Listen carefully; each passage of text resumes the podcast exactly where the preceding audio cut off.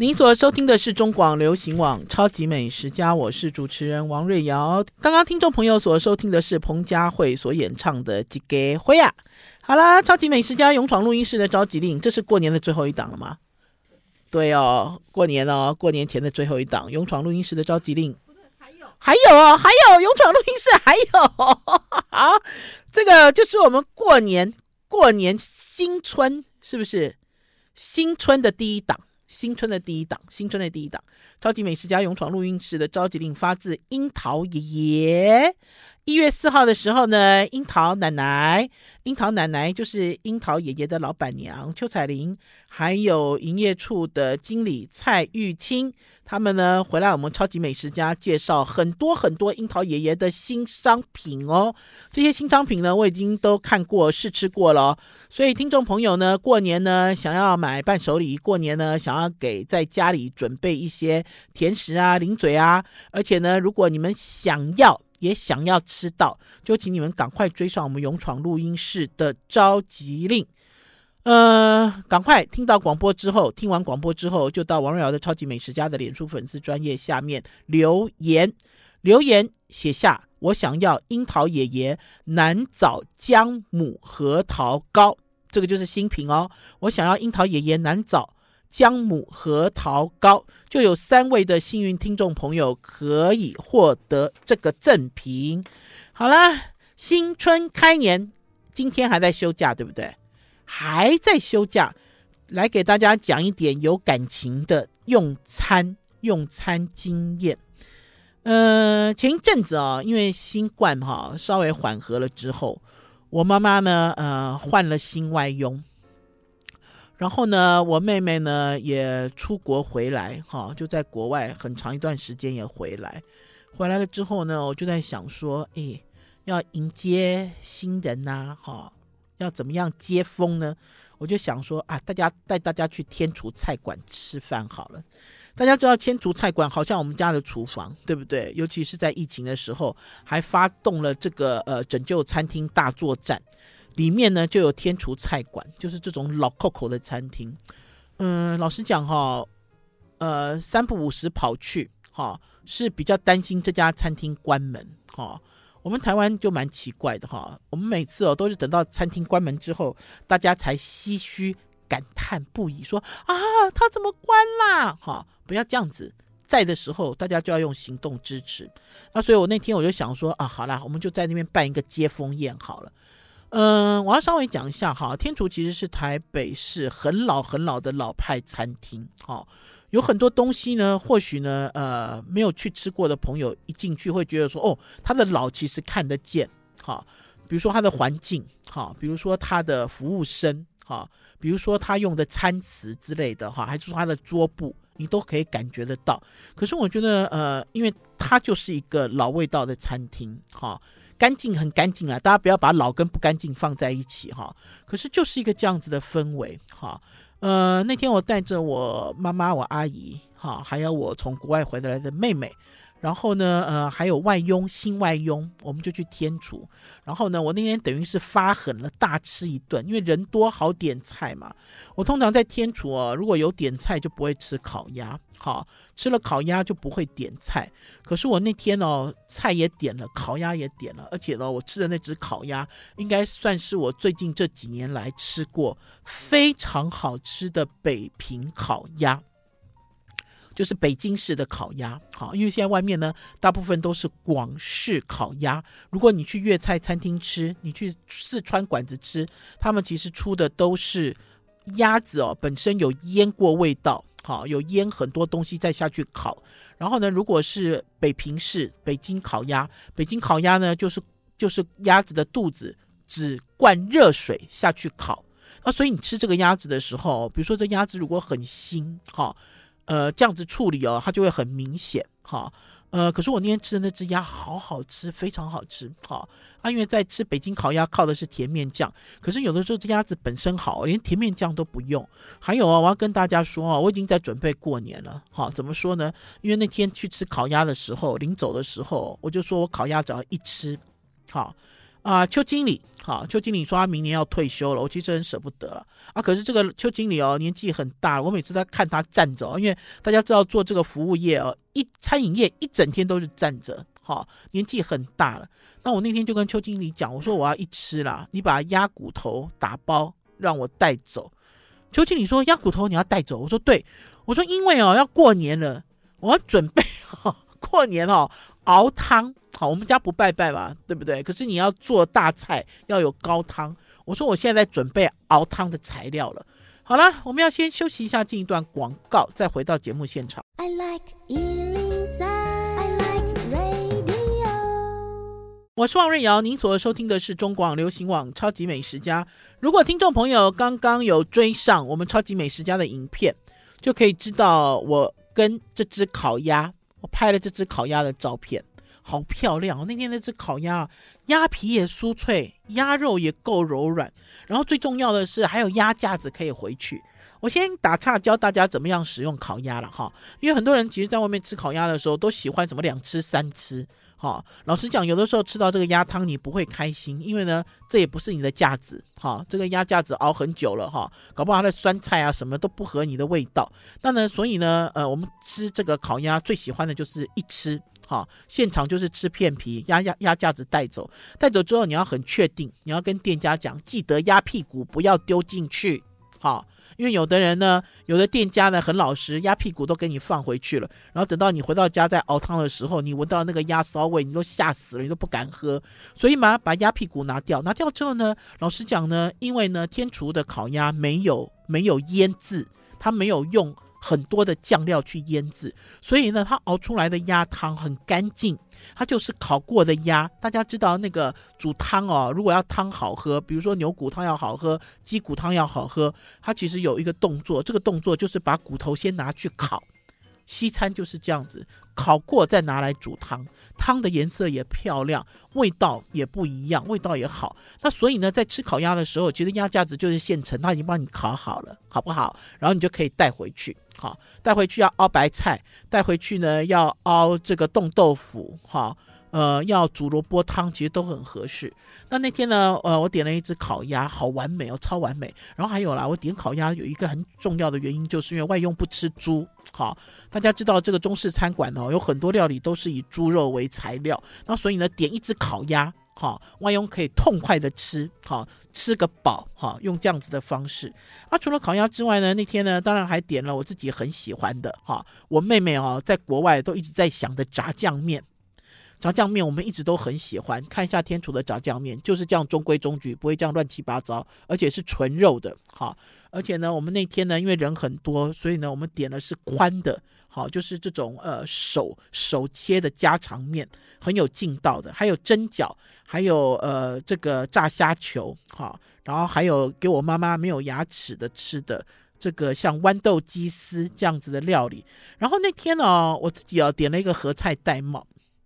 我下次开直播教大家做合菜戴帽，因为我自己还蛮喜欢合菜戴帽这道这道菜，因为合菜戴帽这道啊，呃，肉丝很少，大部分都是蔬菜，然后它还有煎蛋，好，我就很喜欢这道菜。这道菜做出来之后，你就可以补充很多那个维那个纤维，你可以补充很多纤维，哈，很好吃，而且很清爽，哈。呃，当然最重要的还要给我妈妈点一个海参，哈。每次呢，我们去呢都点大份的海参，然后我们都不敢吃，好，都推来推去，因为呢就是要给我妈妈吃嘛。老实讲，我是蛮喜欢吃海参的，对不对？听众朋友有看到我那天在吃老协珍，老协珍他们这个冷冻的猪脚烧海参，我海参就吃了三块，好。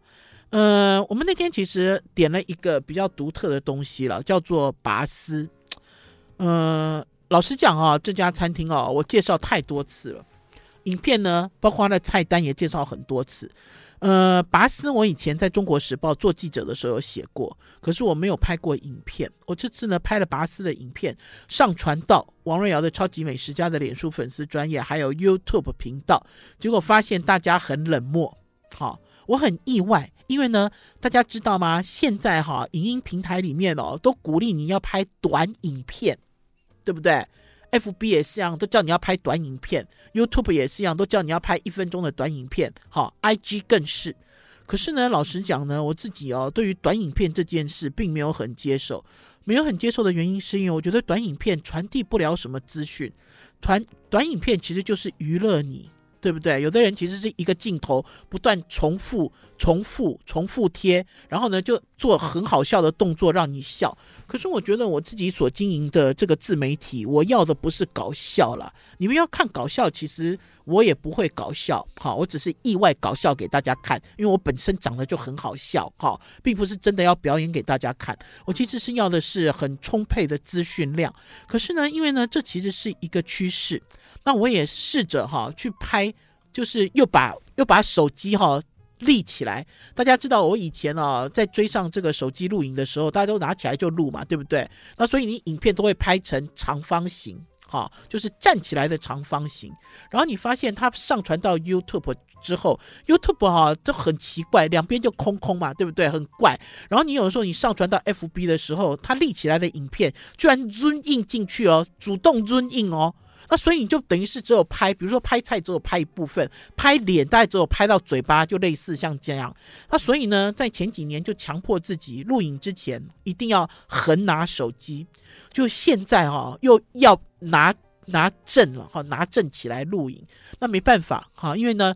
你要追上，好，就是你要追上，你要感受这种流行的这种风潮，你就一定要追上。就算你不认同，你也要去尝试做做看，可以跟不可以。人生就是这样，不是吗？大家不要拒绝哦。很多东西其实要勇于尝试。好了，我们要先休息一下，进一段广告，再来跟大家聊聊拔丝。休息一下再回来。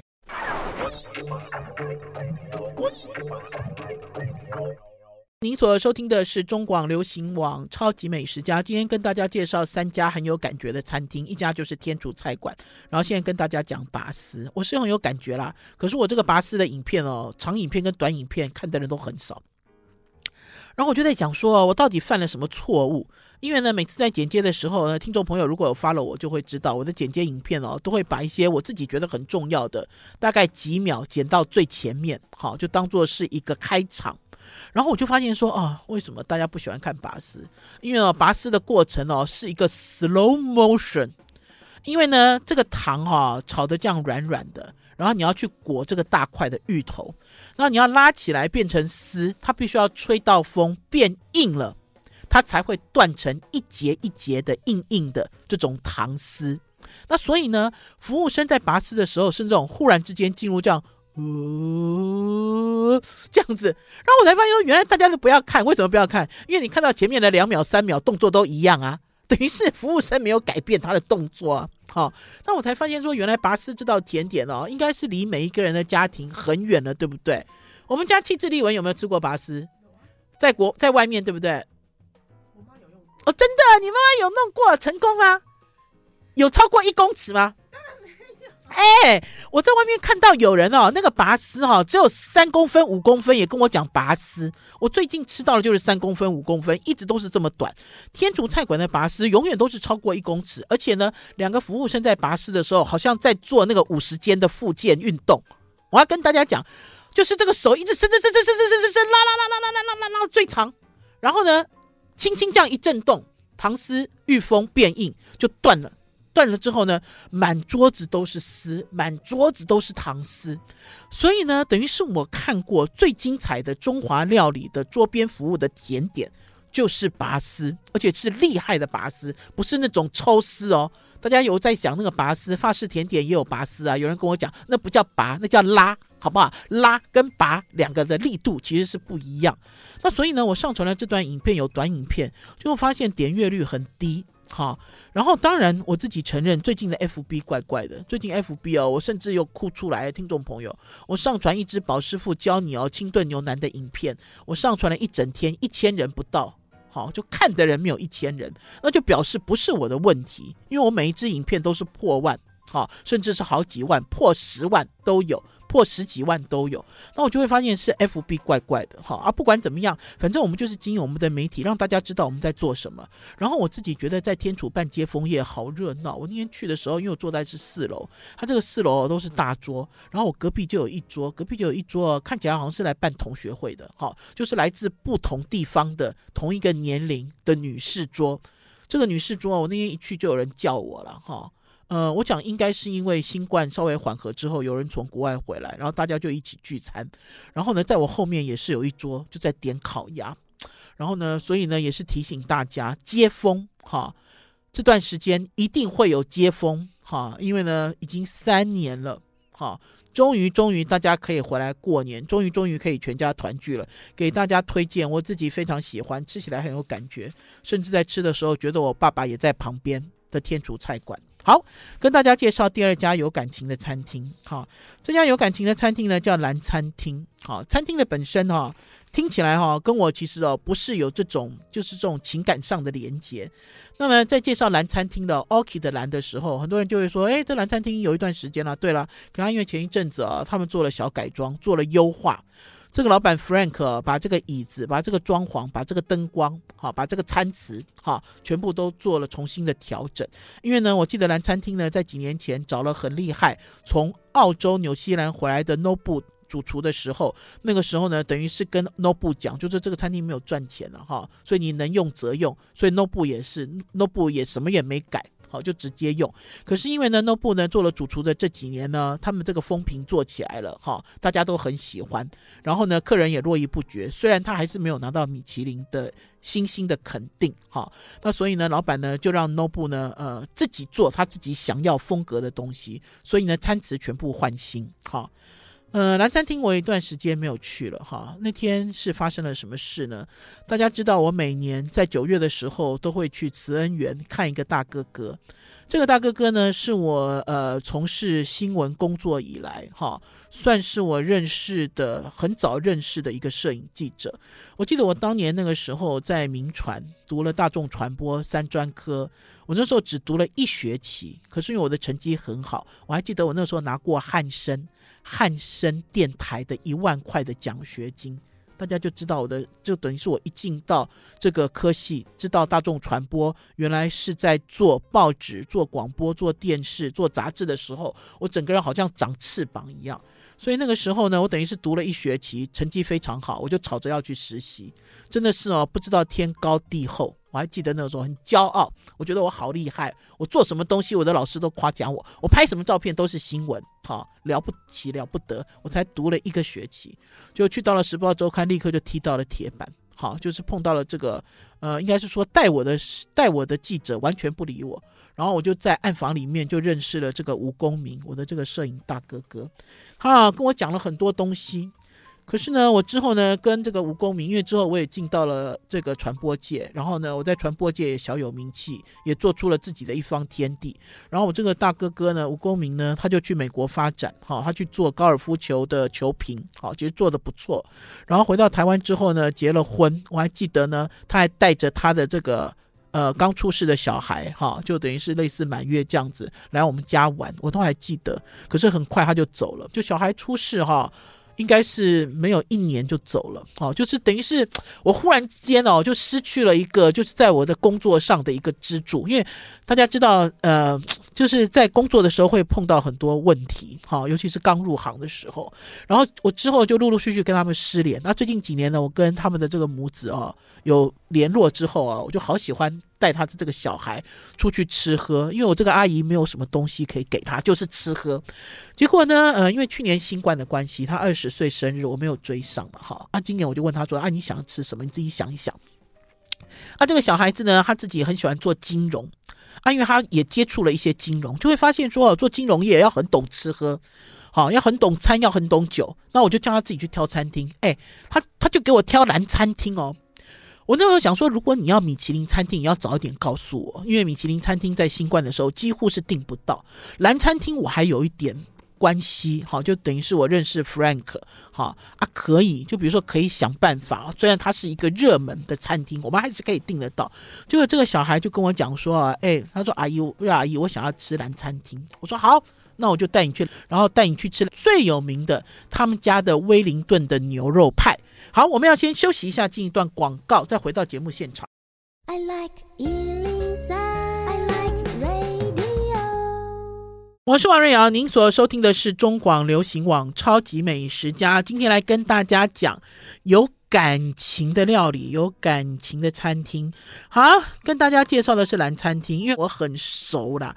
从它开幕，然后一直到它做一些改装，然后一直到它要进攻，好，米其林锁定米其林要做很多东西，等于是呢，一直一直都很用力。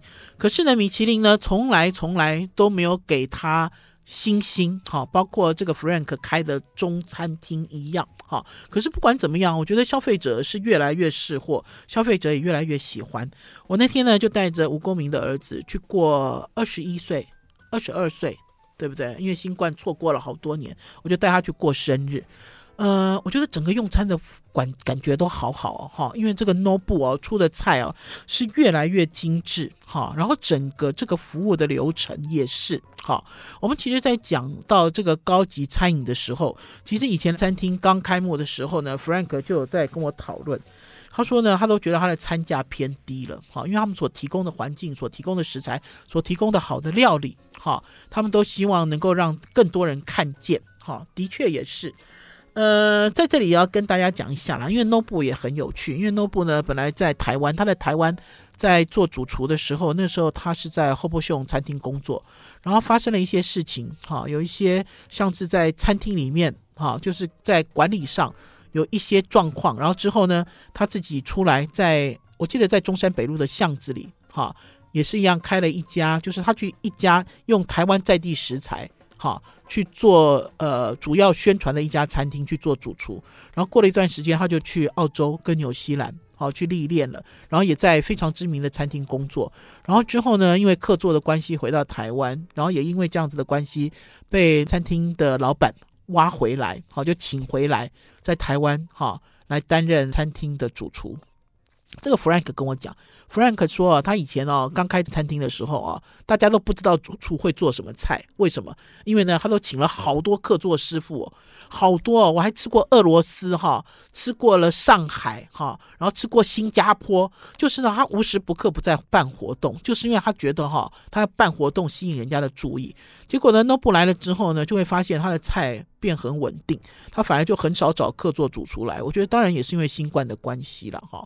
那那天呢，我带着这个呃，我这个可爱，好可爱哦，他哦打篮球诶，已经长了快一百九十公分哈，呃，比他爸爸还帅的这个这个我的这个这个小朋友哈，叫小朋友，他还台大的哦，哦，好优秀，真的好优秀，我真的好喜欢他，我就带他去历练哈。而且呢，我也承诺，他每一年过生日，我都会带他去吃一个高级餐厅。好，刚刚其实有讲到了，因为他很很想要做金融这方面，然后他这个寒暑假去打工的时候，都也去那种算是呃。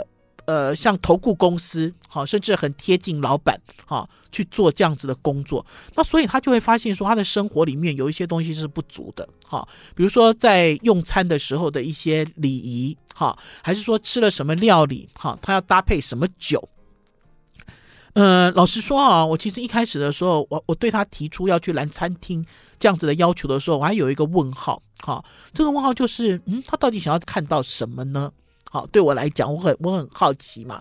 然后就我发现，在入座之后呢，呃，他会对于餐酒搭很感兴趣，然后他会对于料理里面的这个酱汁里面有一些不认识的东西，他都会呃一直追问，好，一直追问。那当然，我要很感谢，就是服务生非常够水准，哈，因为有的时候呢，你会看到小孩子在问问题的时候，老实讲，这个服务生呢，不见得是有耐性了，哈，然后搞不好他会回答你很随便。好，他会觉得说：“哎呦，你怎么问题那么多？”好，其实并不会。好，那所以呢，等于是在吃饭的时候也上了一堂有关于高级餐饮的课程。好，就很快。呃，然后还有就是哦，我觉得因为蓝餐厅有很多互动式。好，就一开始就像我们刚刚在讲，我们在天厨菜馆吃烤鸭的时候，烤鸭会拿出来给你看。没错，对不对？甚至拔丝在桌边作秀。可是呢，老实讲呢，很多这种呃高级的西餐也会这样做。就像他们家最有名的呃这个威灵顿的牛肉派，他烤好了，他就先拿出来给你拍照。听众朋友，那天我本来不想吃威灵顿牛肉派，因为我已经吃过了。好，可是呢，威灵顿牛肉派要两个人才能够吃一个，因为它是完整的一个嘛。一份是切成一半。可是呢，现场三个人都想吃威灵顿牛肉派，我其实想要吃羊肉啦。好，所以呢，我又吃了一顿威灵顿牛肉派，我才知道呢，他的威灵顿牛肉派又进化了，跟这家餐厅的装潢一样。呃，主厨 Nobu 呢，把里面的这个呃鸭肝直接拿掉。好，可是我觉得鸭肝直接拿掉呢，也是因为有一个原因啦，就是大家知道，在那个外国进口的食材，现在因为新冠的关系，因为疾病的关系，越来越难拿到，而且越来越昂贵。然后呢，它在里面呢改用了和牛，而且呢，我如果没记错的话，改用的是 A 四的和牛。哈，呃，所以呢，创造了另外一种威灵顿牛肉派，里面牛肉还有里面这些口感。的一种柔软度，一个新的柔软度，可是又不会很腻口，哈，所以那天点了这个威灵顿牛肉派的时候，四个人吃起来都很惊艳。即使宝师傅之前也吃过了，可是因为它是新的版本，哈，那所以吃起来的感官更不一样。然后还有呢，呃，我觉得在这个餐搭酒之外，在最后最后，哈，这个也是我自己很喜欢，他们会推出呃一车的植物。都是 herb 香草植物，然后在现场给你泡香草茶。可是它那个香草植物越来越夸张，以前只有几盆呢，现在啊好像推出一个小森林。因为它用了一个很漂亮的一个这个车哈，就很华丽的一个像欧式的这种车子给你推出来。推出来之后呢，你每一种植物你就可以，它就可以问你，你想要喝什么芳香万寿菊啊，还是想要喝柠檬啊？哈，那在喝之前，他会先摘叶子给你，叫你拍一拍，揉一揉。哈，让你进入了这种最后的甜点的情境。但我觉得在透过这个拍拍揉一揉的时候，我就看到这个呃，我们这个可爱的这个小朋友很专注，哈，就像面对酒、面对餐一样，他都很专注，好，然后要去闻。好，要去学习，要去认识，哈，这些在未来他会经常碰到的，或许是他自己的家宴，或者是在外面的一些宴席，会常常吃到的一些食材跟感觉，啊，好感动哦，好喜欢哦，我觉得吴公明在天之灵应该会觉得很安慰。好了，我们要先休息一下，进一段广告，再回到节目现场。